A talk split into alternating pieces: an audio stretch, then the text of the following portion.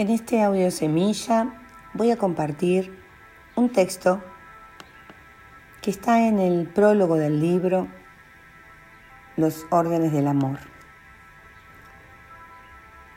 Es una pequeña historia escrita por Bert que habla de la fuerza del centro vacío.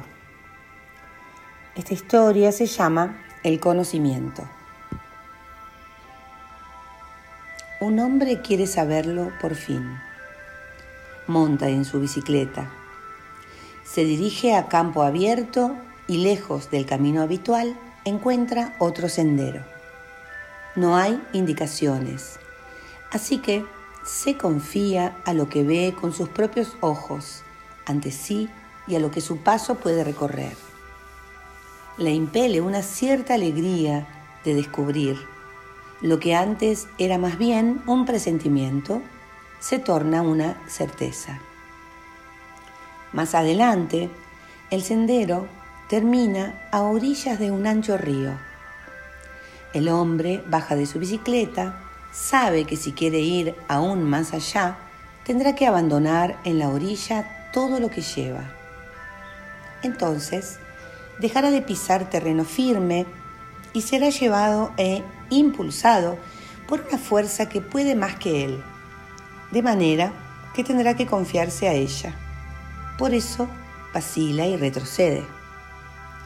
Al dirigirse de nuevo hacia su casa, se da cuenta de que sabe poco de qué cosas ayudan y de que es difícil transmitirlas a otros. Demasiadas veces le ha pasado lo del hombre que sigue a otra bicicleta, cuyo guardabarros golpetea. Le grita, ¡Eh, tú! Tu guardabarros golpetea. ¿Qué? Tu guardabarros golpetea. No te entiendo, responde el otro. Mi guardabarros golpetea. Algo ha ido mal, piensa. Luego pisa el freno y da la vuelta.